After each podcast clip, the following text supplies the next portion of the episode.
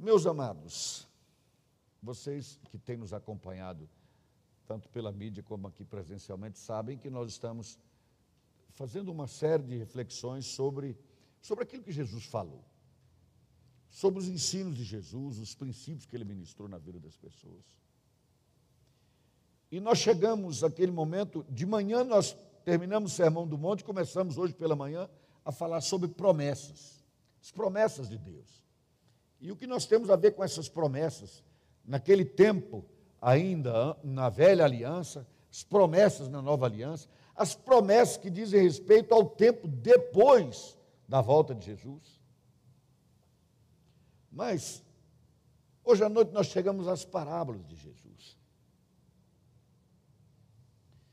Meus amados, é, Jesus, antes de, come, de começar a contar as suas parábolas, ele já tinha deixado muito claro que ele queria mostrar que a intervenção de Deus e o que Deus tem para nos ensinar tem uma conexão com o nosso cotidiano. Não é assim, você vive um cotidiano e a vida com Deus está absolutamente desatrelada da vida que nós temos aqui. Não. O nosso cotidiano é a nossa vida com Deus. O eterno interfere no nosso cotidiano. E o nosso cotidiano está voltado para o eterno também, quando nós buscamos as coisas lá do alto. Agora, Jesus, isso ele já tinha usado umas figuras muito interessantes. Por exemplo, nós já meditamos sobre isso quando ele falou que nós somos sal da terra, nós somos a luz do mundo, né? Naquele dia que nós falamos que Jesus usou aquela figura das crianças, vocês são como crianças que estão na praça e tocam uma canção e não dançam e choram, lembram disso? Pois bem, agora Jesus tem as suas parábolas. Primeiro vamos entender, queridos, que e isso se faz confusão, há uma diferença que precisa ser compreendida entre uma parábola e uma alegoria, por exemplo. Por que é preciso entender? Vamos lá. Praticamente todos vocês devem ter visto os filmes ou ler os livros que nós conhecemos como as Crônicas de Nárnia, não é isso? Crônicas de Nárnia. Ali são alegorias. Então pense lá, por exemplo, naquela menininha, naquele guarda-roupa, na feiticeira, no leão, lembra dessas histórias? Ali é uma alegoria. Então, cada personagem daquele precisa ser estudado. Uma alegoria, às vezes, também pode ser representada num quadro, né? Um quadro para mostrar uma vitória. Uma, lembra o quadro do, do Grito da Independência? Você já viu isso por aí? Para representar a presença do imperador, dando grito. Isso é uma alegoria. Os poetas se utilizam de alegoria também. Mas uma parábola é uma história criada do cotidiano, mas cujo propósito é ensinar uma verdade concreta. E é um erro quando nós começamos a fazer exegese, interpretar essas parábolas, e queremos tomar cada frase, cada vírgula, cada personagem e fazer disso uma história nova. Eu me lembro, devem se recordar, o pastor Luciano aqui, uma vez, não sei, não sei se foi no curso do Instituto Cristão de Ensino Bíblico, ou se foi aqui na igreja mesmo, ele mencionou como exemplo aquela parábola do juiz Inico. Havia uma mulher que tinha uma necessidade grande e ela foi clamando, clamando, clamando, clamando, pedindo, pedindo, até que o juiz Inico a atendeu. Aí ele fez a pergunta: aquela mulher representa quem? Todo mundo disse: representa a gente. Nós estamos representados naquela mulher. A ideia aí da alegoria, está vendo? E aí ele disse assim: e Deus está representado em quem? Os apressados logo disseram: no juiz Inico. Será que o próprio Jesus compararia Deus a um juiz iníquo?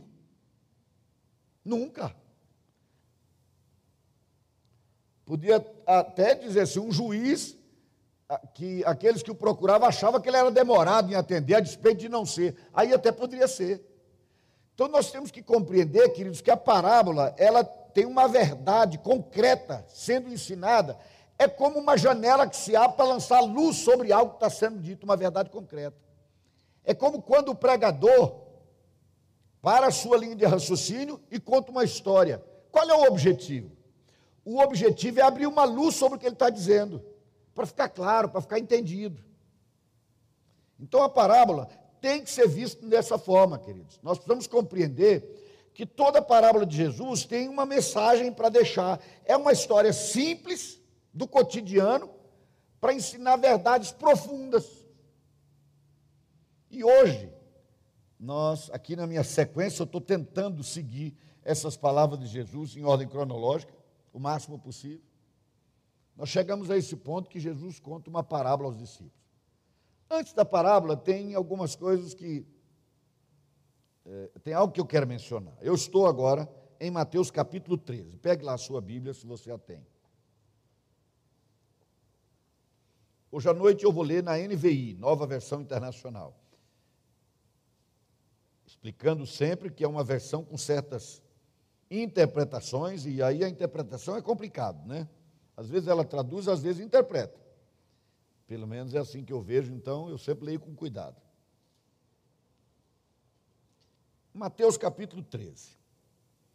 Naquele mesmo dia, foi o dia em que alguém chegou e disse: Jesus, tua mãe está lá fora e tal. E houve aquela história toda, eu não vou entrar nesse mérito. Mas nesse dia que estava acontecendo isso, o texto diz assim: Jesus saiu de casa e assentou-se à beira-mar. Eu gosto dessa expressão, queridos. Vamos dar uma paradinha ligeira aqui. Irmãos, eu amo essa ideia de que Deus se faz gente e vive exatamente como gente. Faz o que gente gosta de fazer. Moisés e Lina saem daqui, não é, queridos?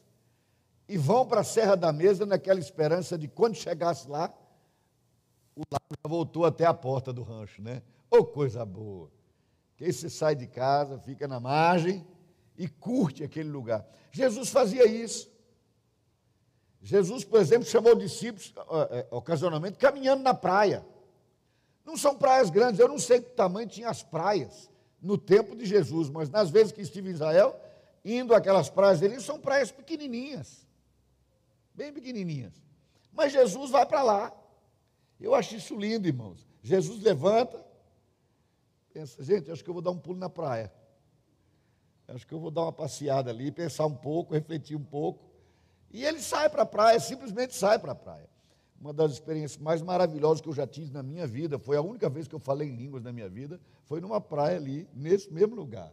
É o meu lugar predileto de lá, porque eu fico ali, naquelas praiazinhas pequenininhas, imaginando Jesus lá. Sai de casa, porque, irmãos, quando ele está na sinagoga pregando, quando ele está no templo, nos embates deles, nos embates dele com os fariseus, etc., eu me sinto meio distante dele, porque era algo muito específico que ele fazia. Mas quando Jesus sai de casa e vai para a praia, eu me sinto indo com ele, porque é o que eu quero fazer quase toda semana. Jesus vivia, queridos, o cotidiano que nós vivemos. Lembre-se sempre disso. Às vezes nós, nós nos esquecemos que Jesus era 100% gente. Jesus passou na casa da, da, da sogra de Pedro. A mulher foi curada. E lá ele comeu alguma coisa que desarranjou. Meu Deus, não fale isso, pastor. Até pensar nisso é um pecado. Então ele não era gente. E lá não tinha banheiro público como tem aqui. Muito provavelmente, vez ou outra, ele tinha que se esconder atrás de alguma moita daquela. Parece até um sacrilégio dizer isso, né, irmãos? Parece uma ofensa a Jesus. Queridos, a bênção é essa. Deus se fez gente, 100% gente. Então não pense que Deus não entende o que você sente. Ele já entende por ser onisciente, mas ele também experimentou isso. Ele viveu isso. Ele foi à praia, cansado que estava. Na semana passada não preguei sobre isso, que os discípulos estavam tão cansados que Jesus disse: "Vamos dar um tempo". Aí ele deve ter procurado uma praia do outro lado, onde ele pensava que não tinha gente, todo mundo foi por fora, quando chegar lá já estava cheio. Então, quando Jesus tem a oportunidade de se levantar e ir para a praia, eu penso, Jesus pode estar descansando. Mas há uma coisa que acontecia também. Sempre que ele chegava, o que acontecia, irmãos? A multidão vinha em cima.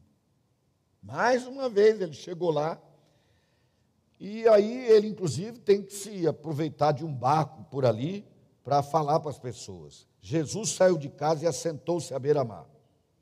Eu sei que agora eu vou fazer uma digressão, eu vou abrir aspas e vou fechar de novo, mas eu gostaria que vocês passeassem comigo um pouquinho. Eu não estou no texto, eu estou no fato que Jesus ia para a praia.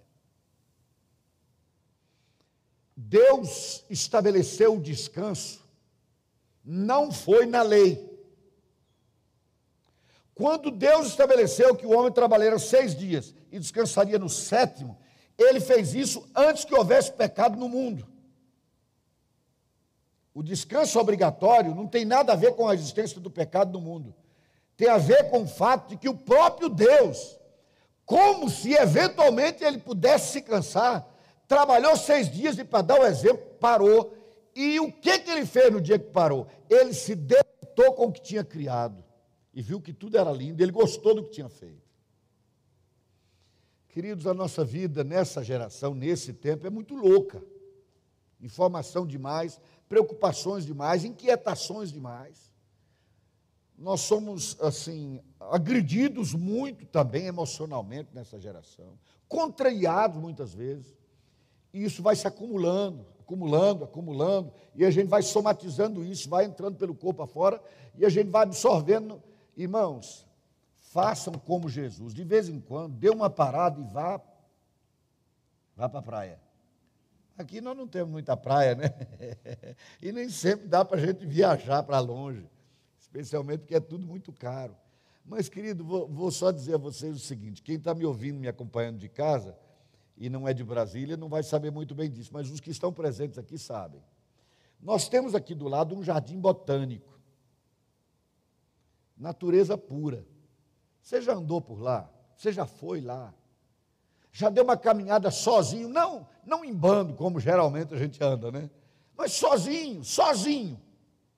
Árvore por árvore, pedaço a pedaço daquele, glorificando, lembrando, pensando na maravilha que Deus fez. Um dia desse eu caminhei sozinho, lá no Tororó, aquele parque novo que estão fazendo lá. E eu achei aquilo lindo demais, aquelas árvores. São árvores de cerrado, tem gente que não gosta, porque elas são muito retorcidas. E geralmente não ficam vivas tanto tempo também. Mas, irmãos, o que eu estou querendo dizer com isso é: sai da rotina, sai do excesso de trabalho. Sabe, chega um ponto na vida que você deve pensar assim, gente, não adianta acelerar tanto. Eu desafio vocês a descansar, querido. E eu estou desafiando porque eu tenho desobedecido essa ordem do meu Deus. Olha, eu hoje pago um preço por isso, porque eu vivi acelerado. E até hoje ainda estou tentando reajustar minha vida para descansar um pouco, para curtir mais. Por isso, entre um momento e outro da cama na Covid-19, vocês sabem o que eu fiz, né? Saí daqui, fui lá e comprei uma moto nova. Porque a Ana e eu curtimos muito andar de moto. Fazemos isso desde a adolescência, desde o tempo que não podíamos fazer. Éramos dois adolescentes andando de moto num tempo que eu acho que eu tinha uns 15, 16 anos. Fizemos até no tempo que não podia fazer. Por que, que eu estou dizendo? Mas isso não é espiritual, pastor. Vem à igreja para mandar fazer isso.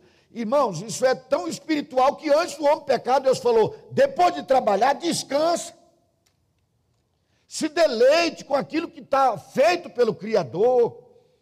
Porque isso é adorar o Senhor também, queridos. Isso é adorar o Senhor. A vida está muito louca. Temos que dar uma parada. Tem que dar uma parada, irmãos. Os músicos aí sabem disso. Se não tiver uma pausazinha ali, não tem música. Tem que ter um intervalo. Tem tido pouca música, queridos, porque tem tido pouco intervalo. Não, mas eu não dou conta, não consigo, não tem jeito. Consegue. É só querer. É só querer. Ok. Saindo de Jesus na praia, Vamos ver o que aconteceu lá. Foi para beira-mar e assentou-se à beira-mar. Reuniu-se ao seu redor uma multidão tão grande que por isso ele entrou num barco e assentou-se. Ao povo reunido na praia, Jesus falou muitas coisas por parábolas, dizendo. Aí ele vai contar a parábola. Eu vou saltar aqui agora, queridos, e vou dizer o seguinte: depois dele contar a parábola, no, na altura do versículo 10 diz assim: Os discípulos aproximaram-se dele e perguntaram: Por que falas ao povo por parábolas? E aí ele vai dar uma explicação sobre isso. Ele vai citar Isaías capítulo 6, versículos 9 e 10. Aqui já meio interpretando também, mas ele faz uma citação de Isaías 6, 9 e 10. Vocês vão se lembrar que Isaías 6 é aquele texto em que Isaías tem uma visão do Senhor, percebe o seu pecado e percebe que ele estava numa nação também totalmente perdida. É tanto que ele diz assim: Eu agora estou frito, né? Porque eu sou essa pessoa pecadora, nessa nação de gente ruim, e eu vi o Senhor. Lá fica claro naquele texto, irmãos, que quando Deus disse para Isaías, falou assim: A quem nós enviaremos? Ele disse: Envia a mim, eu estou aqui, envia-me a mim. O Senhor disse: Vai, vai e prega, vai e diz a esse povo. Só que Deus disse que ele devia dizer, não para que o povo mudasse, mas para que o povo, depois de ouvir, não entendesse, depois de ver, ficasse como não tivesse visto nada, e não se convertesse ao Senhor. Por que isso, queridos? Porque até Deus tem um ponto de tolerância, irmãos. Eu não quero entrar muito no mérito disso aqui, porque o meu assunto dessa noite é a parábola. Mas até Deus tem um ponto de tolerância. Deus, por exemplo, disse a Abraão que ele iria para o Egito e passaria lá algumas gerações e disse assim: porque não se encheu ainda a medida da iniquidade. Quando a medida da iniquidade chegar, o Senhor exerce juízo. Por isso, às vezes, a gente não compreende por que, que Deus mandou destruir aquelas nações. É porque tinha chegado a um limite que Deus tinha estabelecido e estava agora exercendo juízo. Porque Deus tem um limite. Foi o que aconteceu lá. O limite de Sodoma e Gomorra, vocês se lembram? no, na argumentação feita com o Senhor por parte de Abraão, no diálogo sobre destruir ou não aquela cidade, ele disse: Senhor, e se tiver 50 pessoas lá? Não, tudo bem. Se tiver 50, eu não destruo por causa deles. E 40, e 30, e 10. O problema era encontrar alguém lá dentro. Então, é, olha, encheu a medida, não dá mais, eu vou agir. Eu vou exercer juízo. Jesus também teve palavras duras. Ai de vós, Corazim, por exemplo, ai de vós. E ele chega a dizer assim: se em Sodoma e Gomorra tivesse feito, é, é, se, se, se lá tivessem dito e feito o que vocês viram aqui, já ouviram, eles teriam se arrependido. Mas vocês nem vendo e ouvindo se arrependem. Deus tem uma medida, irmãos. Eu não estou fazendo uma afirmação categórica. É a visão que eu tenho dessa caminhada na palavra de Deus. E eu não sou Deus para saber que medida é a medida dele. Mas uma coisa eu sei, porque não sou idiota. E vivo na nossa geração e estou vendo o que acontece por aí. Pela leitura que se faz da Bíblia, irmãos, e pelo que está acontecendo no mundo hoje, Deus se mudou a medida, tudo continua na boa. Mas se ele não mudou a medida, parece que na nossa geração a medida já estourou faz tempo. As pessoas estão tratando Deus como se fosse uma piada, uma brincadeira. Aquilo que antes era motivo de vergonha, agora está quase virando obrigação. Chegou a situação patética de não ter mais letra para designar sexo. Então é o alfabeto inteiro e um I, que vale tudo no meio. Por muito menos do que isso, Deus destruiu Sodoma e Gomorra. E quando a mulher de Ló olhou para trás, lamentando o que estava acontecendo, ela virou uma estátua de sal. E no Novo Testamento há uma chamada sobre isso. Observe a mulher de Ló, veja o que aconteceu com ela. Sabem por que eu estou dizendo isso, queridos? Eu não vou entrar nesse mérito lá. Eu não quero discutir o que estava acontecendo em Israel, mas o fato cristalino é que aquele povo esperou durante séculos a vinda do Cordeiro, a vinda do Messias. Quando o Messias chegou, o que, é que eles fizeram? Rejeitaram. Então, até o que eles tinham que era aquele conhecimento sobre o futuro Messias, até isso foi tirado deles, porque não valia mais para nada. E Jesus diz: Eu estou falando em parábolas para vocês entenderem, eu não quero que eles entendam. Eu não quero que esses fariseus entendam, não. Vocês vão entender. Ah, não, mas Jesus então quer que um grupo restrito de 12 entenda. Não, porque noutra ocasião ele glorificou o Pai porque escondeu a verdade, o mistério dos entendidos e revelou aos pequeninos. Eu só quero dar essa passada ligeira aqui, porque agora eu quero me deter na parábola para dizer qual é a mensagem que Jesus tem nessa parábola. Mas antes de dizer a mensagem central dessa parábola, queridos, como vejo, o começo da história também tem tudo a ver. Eu tenho a impressão, é uma possibilidade, não estou afirmando, que na hora que Jesus sentou no barco, pode ser que alguém estivesse próximo dali plantando. E ele diz: Olha o semeador. Estando isso acontecendo ou não, Jesus conta uma história de um semeador. História pequena. Ele diz assim: o semeador saiu a semear. Eu amo essa frase, minha, minha parte predileta desse texto todo é essa. O semeador saiu a semear. Porque parece óbvio demais. É como se ele dissesse assim: o motorista saiu a dirigir. Sim, o motorista dirige. É o que se espera dele. O que se espera de um bombeiro é que ele apague o fogo. O que se espera de um médico é que ele dê um caminho para a cura daquela doença. O que se espera de um pedreiro é que ele construa. O que se espera de um pregador é que ele pregue, de um crente que ele creia, de um cristão que se pareça com Cristo, de um servo de Deus que cumpra a vontade de Cristo e pregue o reino. É isso que se espera, é o óbvio. Assim como se espera que um semeador semeie, espera-se que um discípulo de Jesus também seja um discipulador. Que o discípulo de Jesus, como servo obediente, cumpra a vontade do seu mestre, que é pregar o reino, ministrar, ensinar o reino. E essa parábola é sobre isso. A parábola é sobre os que pregam o reino, os que ensinam a mensagem do Evangelho. É esse o sentido dessa parábola. A gente pode, e alguns fazem, eventualmente a gente pega e diz: olha, o coração da pessoa é assim, então não vai. Aquela parte que eu vou ler daqui a pouco, por exemplo, que diz que a raiz ficou pouca, ele não tem raiz em si mesmo. A gente faz aplicações para o cotidiano nisso. Mas a verdade é que essa parábola aqui, queridos, é uma palavra de Jesus de incentivo, de estímulo, de motivação. Vamos para a parábola. O semeador saiu a semear. Enquanto lançava a semente, parte dela caiu à beira do caminho as aves vieram e a comeram. Parte dela caiu em terreno pedregoso, onde não havia muita terra, e logo brotou, porque a terra não era profunda. Mas quando saiu o sol, as plantas se queimaram e secaram, porque não tinham raiz. Outra parte caiu entre os espinhos que cresceram e sufocaram as plantas. Outra ainda caiu em boa terra, deu boa colheita, a 160 e 30 por um. Aqueles que têm ouvidos para ouvir, ouçam. Agora vamos para a explicação dele. Aqui eu tenho que fazer essa ressalva. Há alguns comentaristas bíblicos que acreditam que essa, essa explicação da parábola pode ter sido uma opção do escritor sacro e não de Jesus. Eu, pessoalmente, creio que Jesus mesmo deu a explicação. E começa no versículo 19, 18.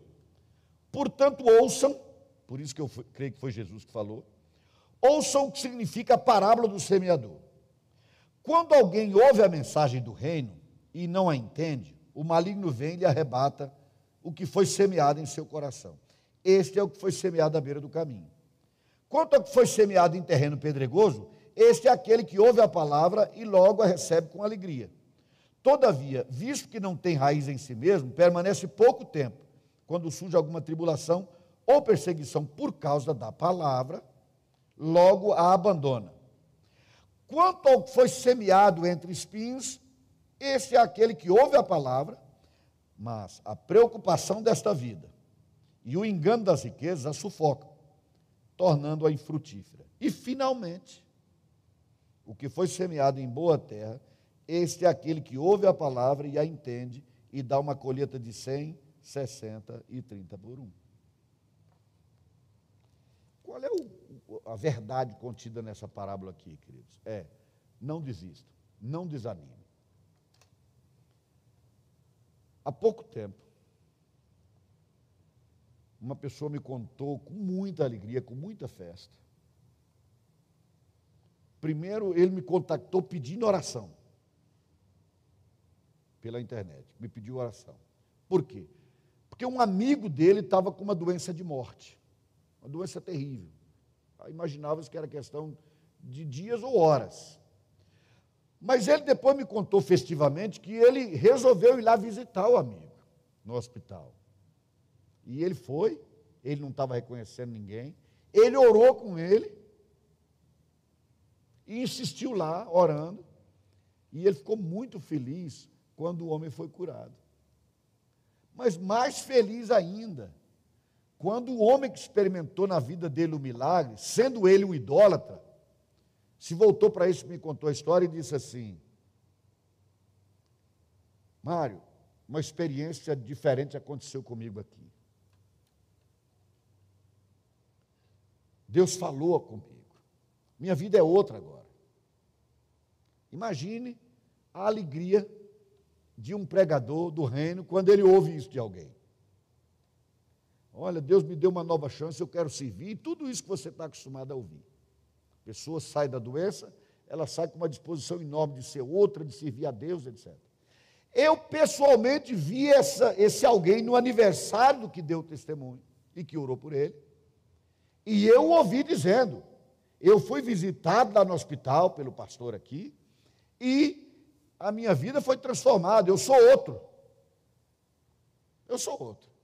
Ah, vocês imaginam a alegria, o contentamento, amigo de longa data, mas o homem idólatra assim de gerações. E agora houve um novo encontro com essa pessoa. A doença já ficou para trás, já foi esquecida. Ninguém mais fala nisso. O fato dele ter ficado em coma e quase morrido já não é mais assunto. E aí ele chegou lá pensando que ia celebrar com ele e orientar sobre a vida nova e tal, etc. Resumo da ópera. Ele disse: Olha, eu sou aquilo que eu era. Eu não acredito como você acredita e não vou acreditar nunca. Ele falou: Mas pense não só em você, pense nos seus filhos, seus netos. Meus pais são assim, eu sou assim, e eu espero que meus filhos e meus netos façam a mesma coisa. Ele voltou com uma tristeza. É esse o sentido dessa parábola aqui, querido. Jesus está querendo encorajar e dizer, gente, os pregadores do reino, aqueles que ministram a palavra do reino, tem que saber, tem que saber que às vezes dá errado. Você lança a palavra, você convive com a pessoa, investe na vida dela um bom tempo, e depois o diabo vem, pega essa palavra e arranca fora. Outras vezes você perguntou, uma pessoa se converteu. Esse problema foi até para isso. Aí é aquela festa toda, mas é a festa da, da plantinha que nasce na pedra. Linda. Mas daqui a pouco está morta. Por causa do calor do sol. Ou então aquele que você ministra na vida dele, depois ele começa a se interessar demais por dinheiro e os problemas. Aquilo vem e sufoca a palavra no coração daquela pessoa e ele vira aquele crente meia-boca, que não diz que abandonou Jesus, mas não mostra nada, nenhum sinal de que tem compromisso com ele. E aí o que, que acontece? Acontece que aquele que abriu o coração para ser obediente e pregar o evangelho do reino, desanima. Repare uma coisa curiosa, queridos. Jesus colocou aqui várias situações em que essa palavra não tem efeito final. Mas não era isso que ele queria dizer. Vejam que no meio da história, entre a história e a explicação dela, tem essa, essa, o porquê de contar em parábola. E tem aquilo que eu falei com vocês há pouco de Isaías 6. Mas ao mesmo tempo que Jesus está apontando é, pode acontecer assim, assim, assim, assim. Mas, mas, uma parte da semente lançada vai cair na terra boa. E aquilo que cai na terra boa vai frutificar a 100, 60, 30 por um. Vai dar fruto, vai dar muito fruto. Nossa mente, queridos, infelizmente, tende a apegar-se à decepção, à frustração. Ela impacta mais. Aquela vitória, ela impacta momentaneamente e depois a gente se esquece. Mas imagine aqui comigo, querido, você tem uma pessoa que você ama, ela nasce de novo, se torna um discípulo de Jesus deixou de ir para o inferno, foi retirada das trevas, está no reino do Filho do amor de Deus, vida eterna certa e garantida. Isso é uma coisa para celebrar todo dia. Mas a gente se esquece. Agora, aquela pessoa que você ministrou na vida dela e ela se tornou uma decepção, isso volta. E aí sabe o que o diabo vai fazendo? Vai desanimando. Não, não adianta. Ó, no meu trabalho não adianta pregar, já preguei para todo mundo, já falei para todo mundo lá, não adianta. Ninguém quer ouvir, ninguém está disposto a aprender, ninguém quer ceder, ninguém quer seguir a Jesus. E aí o que, que faz aquele pregador, especialmente aquele do primeiro amor, né?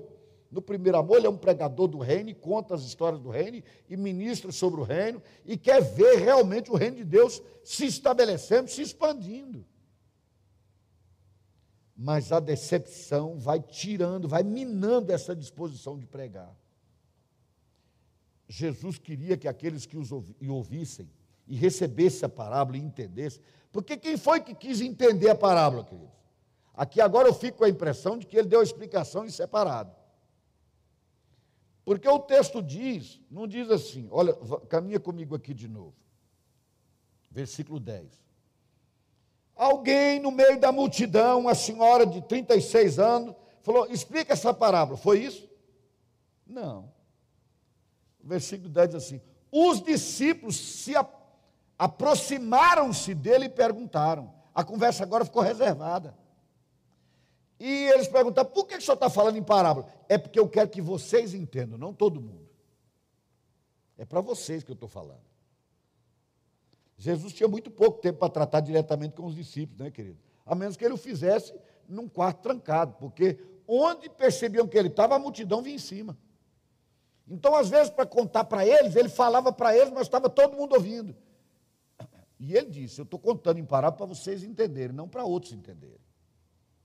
E quem eram aqueles ali, queridos? Aqueles seriam aqueles que pregariam a mensagem do reino que nós pregamos até hoje. E eles receberam de Jesus. Mas e como é que foi isso no começo, queridos? Meus irmãos, foi muito difícil, muito, muito, muito difícil.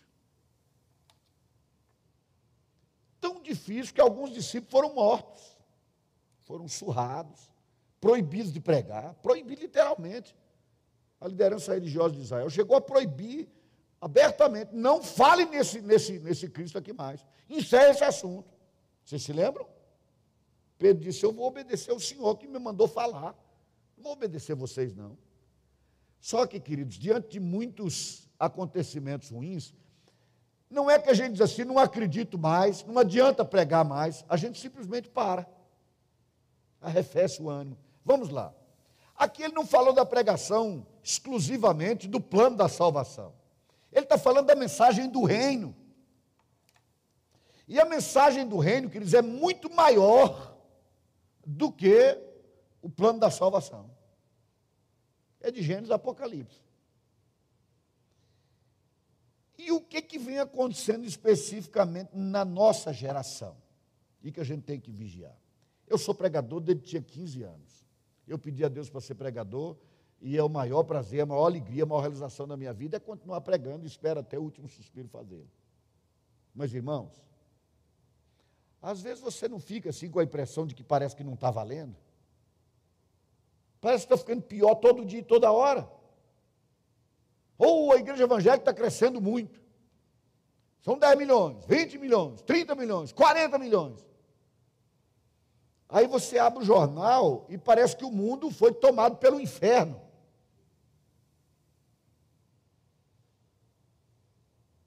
Assista esse instrumento das trevas, por exemplo, que passa essas novelas, e você vai saber o que eu estou falando.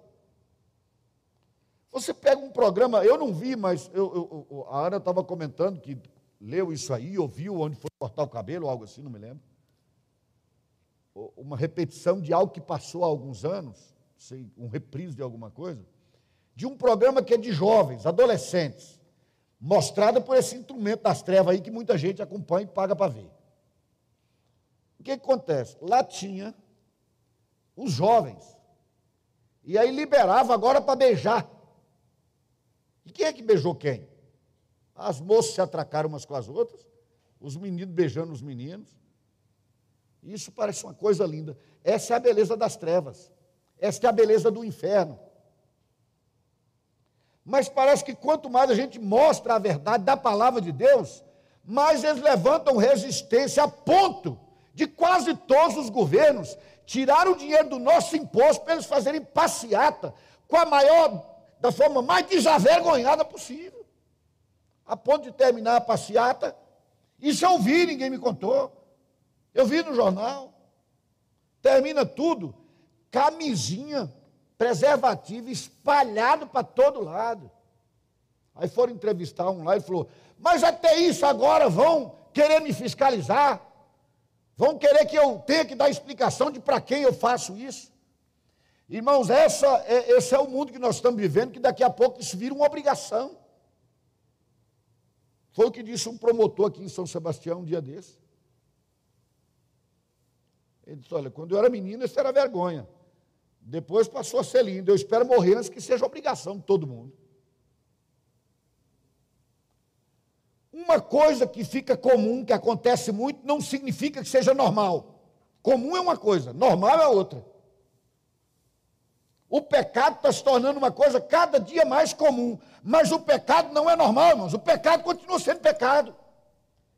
E aí, quando você levanta para falar a própria palavra pecado na nossa geração, você já é um preconceituoso? Tem uma, uma jornalista, é, já, ela já deve ter uns 60 anos, essa jornalista. E eu fiquei impressionado do que ela falou. Eu não aguento mais, é uma jornalista negra. Eu não aguento mais esse negócio de qualquer coisa virou é, preconceito com o negro. Não aguento mais isso. Essa negra falando isso.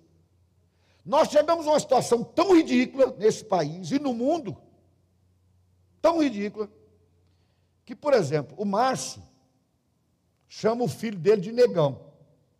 Tão negro quanto ele. Muita gente aqui conheceu o negão, não é? Hoje fazendeiro. Muita gente aqui foi. Eu conheci o negão desde que nasceu. E quem começou a chamá-lo de negão foi o pai e a mãe. Eu só segui o que o pai e a mãe fizeram. Se o pai e a mãe falar, quero ver prender. Agora, se eu falar na rua, posso ser preso. Agora, um imbecil canta uma música dizendo que a loura é burra. Não vejo um jornal falar que ele é um imbecil.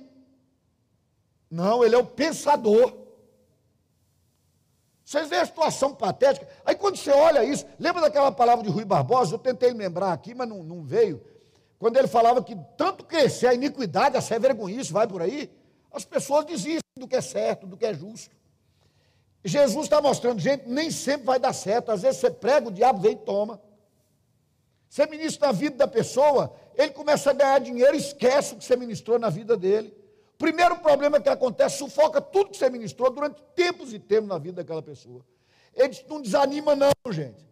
Porque o semeador sai semeando e ele joga, ele não tem como controlar cada sementinha que cai. Às vezes o vento joga fora de onde ele é, intencionalmente queria fazer cair a semente.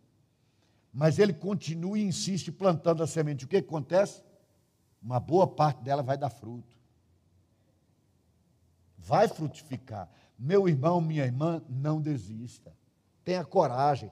Persevere na verdade. Persevere na palavra do reino. O reino de Deus, quer o inferno e o mundo, quer ou não, está e será implantado. Em todas as gerações. Em todas as gerações. Não podemos animar, irmãos. Confesso a vocês que tem hora que a gente tem que lutar para não desanimar. Sabe quando principalmente isso acontece? Quando a gente começa a ver a igreja tratando isso como normal. Não é comum. Comum é uma coisa, normal é outra.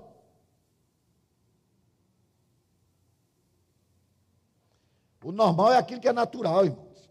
Aquilo que é natural. Ama muita gente, não interessa quantos. Se tiver, eu estava, quando eu me lembro, queridos, eu não quero me estender demais, porque a palavra de Jesus é essa, é de encorajamento.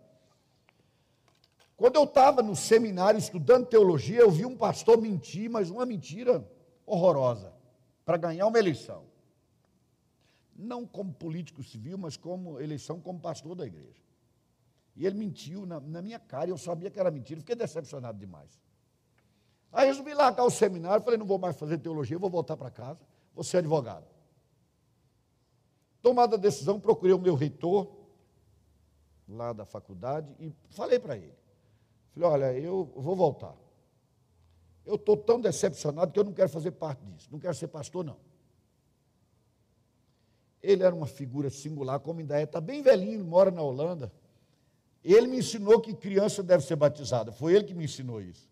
E aí eu disse, então venha batizar meu filho. Ele veio batizar o Diogo Henrique. Ele é um velhinho singular. Esse velhinho estava lá, disse assim. A hora que eu contei isso para ele, falei, estou voltando para casa, sabe o que ele fez? Que ele começou a chorar. Começou a chorar. E falou assim: Alcides, vem aqui, vamos orar, irmão. Aí ele se ajoelhou e eu ajoelhei com ele. E ele orava e chorava. E me abençoava e dizia: Senhor, olha para esse menino e tal, e não deixa não, alcança o coração dele. Expressou a tristeza pelo que eu tinha contado para ele e tal. Aí nós terminamos a oração. Quando levantamos os dois, ele disse assim: Alcides, se houvesse na terra uma única família fiel a Jesus, só uma família, você gostaria de fazer parte dela? Eu disse: gostaria. Ele falou: então faça. Lembram disso, queridos? Se todos os pastores mentirem, você não vai mentir. Irmãos, pode ficar comum a ponto das pessoas fazerem o que quiser por aí. Aqui no Brasil é comum a dinheiro na cueca. E até pouco tempo era a bandeira da direita dizer que a, a esquerda andava com dinheiro na cueca, né? Agora a direita também está com os dólares, com dinheiro, não sei se dólar, sei lá que tipo de moeda, nunca carreguei nada em cueca. Agora está do outro lado também. Isso é o coração do ser humano, queridos. E nós temos que entender isso. O coração do ser humano é assim. Às vezes ele é pequeno, a semente cai, mas não fica. Mas nós não podemos desistir de pregar o reino, queridos. E principalmente de vivermos o reino. É isso que Jesus queria dizer. Não desanime, não. Porque você está plantando a semente, você vai para casa, a semente tem isso. Vocês sabem que eu estou ligado a, a, essa questão de plantar, de roça, que eu amo demais. Você planta e vai para casa. E aí a chuva cai, não é isso, Norinha, que é agrônoma, né? Você vai para casa, a chuva cai, a semente está lá e ela germina. Quando você volta alguns dias depois, lá o que acontece? Está cheio de, de plantas novas. É isso que Deus faz, querido. Não desanime. Você joga a semente, você não vê brotando. Não desanime. A palavra do Senhor não volta vazia. Já leram isso na Bíblia? Não volta vazia. Ela vai e vai para o resultado que ela precisa ter. Vai ter os seus efeitos. Não desista de pregar o reino. Não comece a achar que aquilo que é comum é normal. Não comece a confundir as coisas. Não misture as coisas. Eu mencionei essa questão aí, queridos, desse, dessa linguagem, desse alfabeto todo para definir o sexo, mas a rigor, irmãos, eu estou citando esse exemplo que é o mais flagrante. Mas o exemplo do pecado está para todo lado impressionante. O valor da vida, por exemplo, não vale nada a vida humana. Não vale nada. As pessoas matam por um par de tênis, matam por 10 reais. Pior é matar por um telefone e ainda ter um presidente que defenda isso. Dizer, esse menino tem que ser levado para a escola, não pode ser preso. O mundo está muito louco, queridos. Muito doido está o mundo. Mas o evangelho não mudou. A palavra do reino continua a mesma palavra do reino. A gente pode passar por aí de ridículo, de patético. Podem dizer o que quiser. Não mude a palavra do reino para agradar a ninguém. A ninguém. Porque a palavra de Deus não muda, queridos. Os princípios do Senhor são eternos. E nós vamos continuar pregando o reino como o Senhor Jesus ensinou. Sem desanimar. Amém, queridos? Glória a Deus. Glória a Deus. Vamos orar, meus amados? Vamos orar. Eu vou fazer uma declaração pública aqui, que eu já fiz mais de uma vez. Mas quando eu falo assim, alguém pode pensar assim: esse, esse pastor está com o coração carregado de, de indignação. Agora tem um tal de discurso de ódio, é outra coisa ridícula, esse tal discurso de ódio. Esse pastor está com um discurso de ódio. Vou fazer um convite a você que está me assistindo aí. Se você é homossexual, pederasta, o nome que quiser dar. Se você é prostituta, ladrão, carrega dinheiro na cueca, o que você quiser. Não interessa. Seja vítima de pecado que for que você estiver levando. É um mentiroso, um traíra, seja o que for. Você é bem-vindo nessa igreja. Você está convidado a vir aqui. Você não será recebido aqui para continuar no pecado mas nós vamos abraçar você com todo o amor, com toda a alegria. Eu me lembro um dia que fui pregar na cidade onde tem um lago no Pará enorme, acho que é o segundo maior lago. É um lago muito grande, Tucuruí. Eu preguei lá na cidade de Tucuruí. Depois de terminar o culto, uma senhora me procurou e disse assim: Pastor, eu estou vindo lá do Breu. Breu é uma cidade que tem do outro lado do lago, em relação à cidade de Tucuruí. Falou: Estou vindo do Breu. Eu sou prostituta.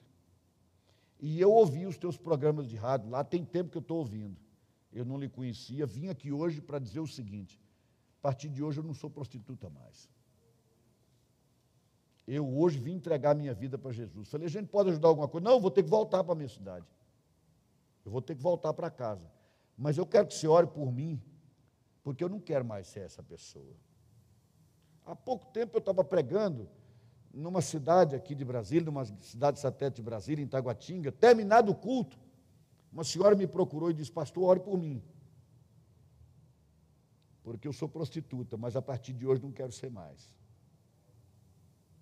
Então, você que está me ouvindo, não importa a vida que você viveu, não importa o que você tem vivido, você é bem-vindo aqui nesse lugar. Você não sofrerá preconceito aqui. Nós vamos abraçar você, acolher você. Eu posso acolher você eventualmente até na minha casa, como já fiz em outras ocasiões. Se alguém disser para você que nós aqui não amamos você, não acredito não, porque é mentira. Nós amamos você e queremos caminhar com você. Se você disser assim, mas eu não quero largar isso agora, seja bem-vindo, venha assim mesmo. Venha aqui caminhar com a gente. Venha, a porta desse templo aqui está aberta para você. E o nosso coração também está. Então, se disser a você que os crentes te querem mal, é mentira do inferno na tua vida, não é verdade, não. Porque eu estou declarando isso aqui agora em público. Isso está gravado. E eu vou repetir, está gravado. Você é bem-vindo aqui, não importa a vida torta que você tem levado, mesmo que você ache que não seja torta. Não importa a vida que você tem levado, você é bem-vindo ao Ministério 1 a 1. Em nome de Jesus, vem aqui. Nós vamos receber você de coração, braço aberto. Não precisa nem bater na porta, você vai estar chegando em casa. Tá bom? Que fique muito claro isso. Porque senão daqui a pouco o inferno vai começar a mentir para você, dizendo: está vendo os crentes? Eles não amam, amamos você. Nós vamos concordar eventualmente com o que você está fazendo. Se Deus concordar, nós concordamos também. Como é que eu sei que Deus concorda? Pelo que está aqui na palavra. Se a palavra disser diferente, eu vou dizer, não concordo, mas amo você assim mesmo. Está bem? Eu estou falando pela igreja toda que está aqui. Alguém quer dizer não a isso, queridos? Alguém quer não confirmar isso? São todos bem-vindos em nome de Jesus. Queridos, queiram ficar de pé.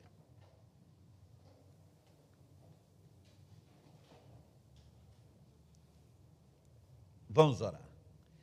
Deus maravilhoso, Deus santo e justo. Eu sei pela palavra e sei pela vida que nem eu, nem ninguém que está aqui nesse tempo, nessa noite, é melhor do que aqueles que entregaram sua vida ao pecado, porque nenhum de nós merece nada do Senhor por si mesmo. Nós não temos obras boas o suficiente, Senhor, para que nós mereçamos ser recebidos na tua presença mas nós te louvamos por Jesus. Nós te louvamos pela mensagem do reino, pelo evangelho. Nós te bendizemos, Pai, porque Jesus foi à cruz e comprou o direito de acesso à tua presença de todos aqueles que vierem a crer nele, meu Deus. Nós só estamos na tua presença porque cremos no Senhor. Mas nessa noite, Pai, eu estou te fazendo uma súplica muito pessoal aquela pessoa que me ouviu, Pai querido. E alguns dos que nós conhecemos e não estão me ouvindo agora. Se essas pessoas, depois de terem conhecimento da tua palavra, não se portaram com esse conhecimento, não quiseram saber, negaram isso, vendo, agiram como se não tivessem visto, ouvindo, agiram como se não tivessem ouvido, não se converteram, não se aproximaram do Senhor. Eu estou pedindo que o Senhor seja misericordioso nessa noite. O Senhor estenda o teu braço de amor e alcance essa pessoa. Meu amado Pai, meu Deus querido, eu te faço um pedido também por cada discípulo de Jesus que está ouvindo essa palavra e que está desanimado em face de tudo que está acontecendo no mundo. Deus, dá-nos perseverança, dá-nos determinação, vontade, ânimo, disposição para continuar pregando a mensagem do reino, Senhor. Mesmo que o mundo cresça no pecado, mesmo que o inferno avance sobre este mundo, nós queremos continuar pregando porque sabemos que os teus eleitos serão alcançados.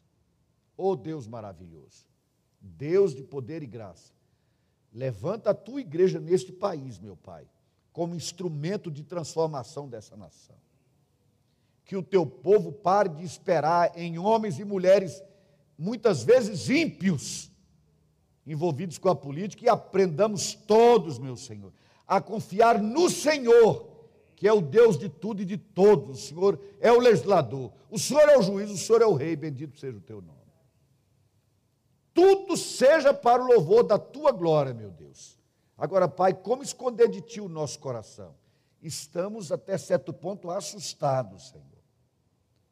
Porque o mal está agindo como se fosse coisa boa a ser aplaudida. A loucura está campeando a solta, Senhor, no sol do meio-dia. Mas o Senhor é Deus e pedimos a tua intervenção na nossa nação.